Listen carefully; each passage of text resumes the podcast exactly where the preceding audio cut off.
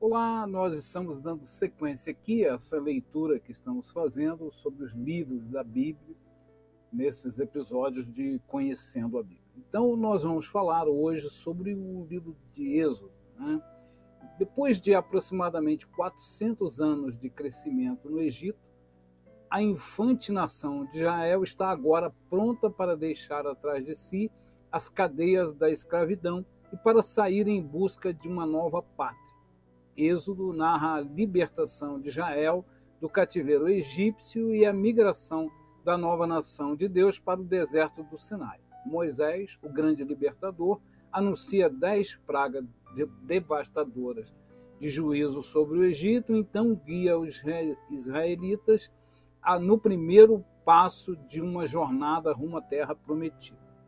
Os capítulos 1 a 18 relatam o êxodo de Israel da escravidão do Egito, enquanto os capítulos 19 e 40 resistem às instruções ministradas por Deus no Monte Sinai para dirigirem a vida e o culto da nação. Então a gente tem aqui o primeiro foco do 1 ao 1 ao 18, 32, que é a redenção do povo, e depois nós temos do 19, 1 ao 40, 38, a revelação de Deus.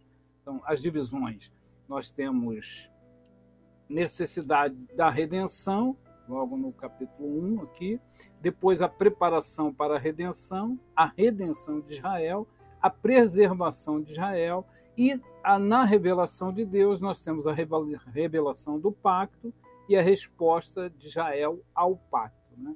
Depois tópicos a narração, a sujeição e a redenção, a legislação, a revelação de Deus, as instruções, o Monte Sinai, né? primeiro o local, o Egito, depois o deserto, o Monte Sinai, e o tempo, 430 anos, dois meses e dez meses. Né? Então, esses, todas essas leituras que nós estamos fazendo aqui do livro, dos livros, é bom deixar claro isso, que são é, leituras rápidas, é, com alguma instrução, mas para que, na verdade, você tenha, é, desperte o desejo de ler esses livros, saber mais sobre eles, e quais a razão e quais a importância, né? quais as razões e a importância desses livros. Mas vamos lá, é, a introdução e o título aqui de Êxodo é o registro de nascimento de Israel como nação. Dentro do ventre protetor do Egito, a família judaica de 70 pessoas rapidamente se multiplica. No devido tempo, acompanhado de severas dores de parto, a infante nação, somando entre 2 e 3 milhões de pessoas, é conduzida para o mundo e divinamente protegido, alimentado e educado o título hebraico Ele chamar. Estes são os nomes. Deriva-se da primeira frase em 1.1. O êxodo no hebraico começa com E e fim de apresentá-lo como continuação de Gênesis. O título grego é Êxodo, palavra que significa saída, partida ou deixar, deixar um lugar. A Septuaginta usa esta palavra para descrever o livro, por seu evento-chave, né? 19.1, a saída.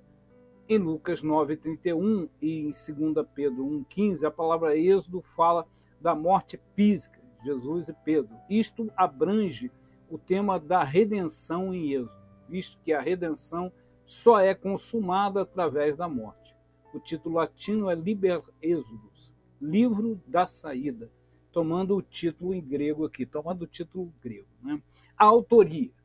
Os críticos têm recusado a autoria mosaica de Êxodo em favor de uma série de documentos orais e escritos que foram combinados por é, combinados mesmo por editores tardios na história de Israel. Seus argumentos são geralmente fracos e poucos conclusivos, especialmente em vista da forte evidência externa e interna que aponta para a autoria de Moisés. Evidência externa. Êxodo tem sido atribuído a Moisés desde os tempos de Josué. Pode ver isso em, em 20, 25, né? depois em vários outros, outros trechos da Bíblia você vai perceber isso. Outros escritores bíblicos atribuem também a, a Moisés. Né? Malaquias, os discípulos, João 1, 45, Paulo em Romanos 10, 5. Esse é também o testemunho de Jesus, do próprio Jesus, Marcos 7, 10, 12, 26, Lucas 20, 37. Então, as traduções judaicas e samaritanas, elas também defendem a autoria de Moisés. Então, acho que a gente não tem muito o que, que nos preocupar com isso. Moisés, com certeza, o autor. Então, a evidência interna aqui. Nós temos porções de que são diretamente atribuídas a Moisés. Você pode ver em 15, 17, 8, 14, e uma série aqui de, de, de passagens. Né? É, o procedimento usual de Moisés era registrar eventos assim que ocorriam na forma de anais históricos. É evidente que, Êxodo, que o autor, é evidente em Êxodo que o autor teria sido uma testemunha ocular do êxodo e um homem erudito. Ele estava familiarizado com detalhes sobre os costumes e climas do Egito e as plantas, animais e solo do deserto. Certa consistência de estilo e desenvolvimento também aponta para um único autor. Sua antiguidade é apoiada pelo frequente uso de construções, palavras e expressões literárias antigas a data e o cenário. Se se assume a data mais antiga de Êxodo, 4, é, 1445 a.C., esse livro foi composto durante os 40 anos de jornada, entre 1445 a.C. e 1405 a.C. Provavelmente Moisés conservou um relato da obra de Deus, o qual então editou nas planícies de Moabe, pouco antes de sua morte. Êxodo cobre o período da chegada de Jacó ao Egito, 1875 a.C., a construção do tabernáculo 431 anos depois no deserto, 1445 a.C.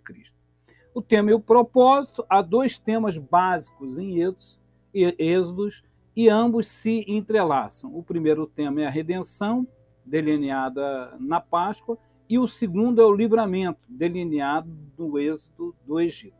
Né? Ver 6, 6, 15, 13, 16, Deuteronômio 7, 8.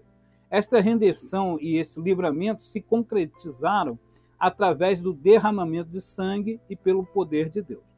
Êxodo foi escrito com o fim de retratar o nascimento de Israel como a nação que traria o governo de Deus à terra.